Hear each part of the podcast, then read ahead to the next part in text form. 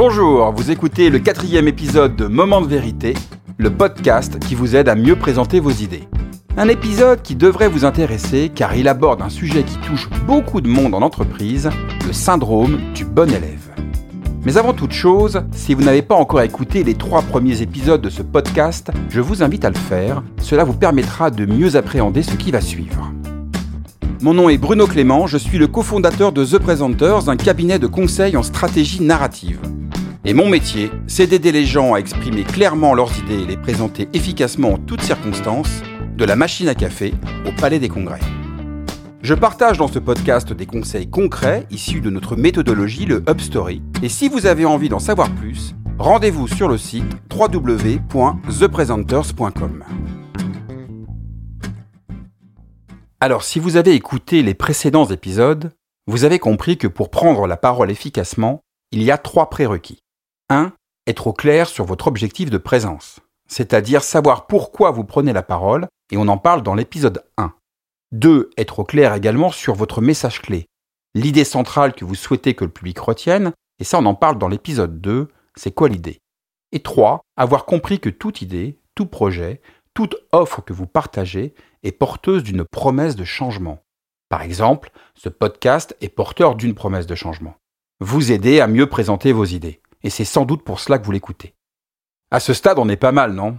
Vous savez quel est votre objectif de présence, le message clé que vous souhaitez partager, et vous êtes au clair sur votre promesse de changement.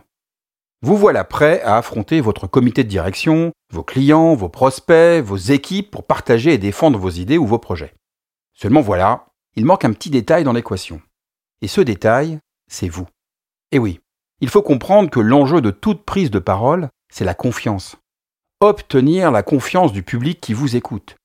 La confiance en votre idée, la confiance en votre projet et la confiance en votre parole.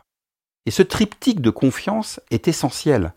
Parce que si votre idée est très claire, que le projet que vous proposez est inspirant, mais que les gens ne vous font pas confiance, alors personne ne vous écoutera vraiment et ne s'engagera à vos côtés. Et au mieux, vous obtiendrez un j'adore ton idée, ton projet, mais on va le faire sans toi. Et obtenir la confiance, mieux être digne de confiance, est indispensable pour faire avancer vos idées.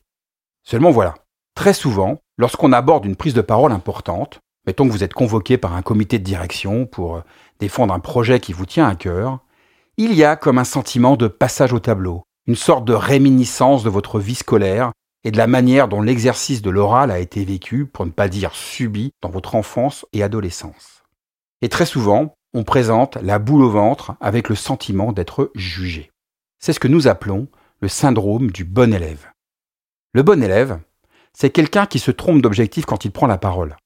Il vient présenter pour montrer qu'il a bien travaillé.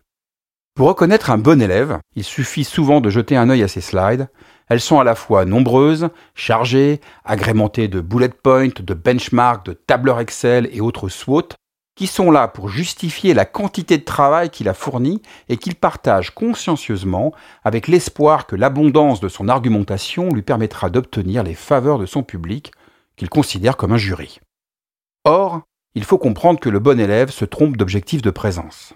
Un dirigeant qui vous offre l'opportunité de faire un point sur votre projet n'attend pas un bon élève, il attend quelqu'un qui va lui apporter une réponse à un problème qu'il se pose. Mieux comprendre votre projet, connaître les perspectives d'une nouvelle tendance, savoir s'il doit investir dans une nouvelle idée que vous proposez, ou tout simplement avoir votre point de vue, votre regard sur un marché que vous connaissez bien. Bref, tout sauf savoir si vous avez bien travaillé. Non, quand vous prenez la parole, ce qu'on attend vraiment de vous, c'est d'être un leader d'opinion digne de confiance, pas un bon élève à qui on va mettre une bonne note. Alors comment faire? Quelle est la bonne posture à adopter quand on prend la parole en public? Eh bien, pour rester dans la métaphore, la posture que nous conseillons à tous nos clients, c'est celle du guide. Guide de haute montagne ou guide touristique. Un bon guide connaît parfaitement son sujet, mais il n'étale pas pour autant sa science. Il partage l'essentiel. Il ne noie pas son public dans les détails, mais il sait vous raconter les bonnes anecdotes qui vous permettront de mieux comprendre. Enfin, un bon guide prend soin de son public. Il connaît son territoire par cœur et il vous fait gagner du temps. C'est un premier de cordée. Il vous accompagne pas à pas en toute sécurité sur le chemin de ses idées. Bien entendu, nous reviendrons dans les prochains épisodes sur la posture à adopter pour devenir un bon orateur guide. Mais en attendant, je vous propose un truc qui marche pour moi et que j'aime partager avec mes équipes et nos clients. Personnellement, j'aborde chacune de mes prises de parole avec cette question en tête. Comment puis-je les aider? Je vous garantis que cette question est puissante, car elle vous oblige à vous mettre dans la bonne posture d'orateur. En effet, ce n'est pas la même chose d'aborder une prise de parole en vous disant pourvu qu'il soit d'accord ou j'espère que ça va bien se passer qu'avec cette question en tête comment puis-je les aider? Ainsi, vous rééquilibrez psychologiquement votre relation avec le public. Un comité de direction vous convoque? Chouette. Quel est le problème que vous allez pouvoir résoudre pour lui? Vous rencontrez des investisseurs? Chouette. En quoi votre projet va répondre à leurs attentes? Vous êtes en phase finale d'un recrutement et c'est le dernier entretien avec le CEO Chouette. Quelle est votre promesse de changement? Voilà. Pour terminer, je vous propose, comme à chaque épisode, un exercice pratique très simple à mettre en place. La prochaine fois que vous rencontrez un client, un prospect ou votre boss sur un sujet précis, commencez votre échange en posant cette simple question.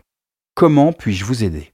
Et vous verrez à quel point cela change la nature de la relation que vous créez avec eux et le regard que l'on porte sur vous.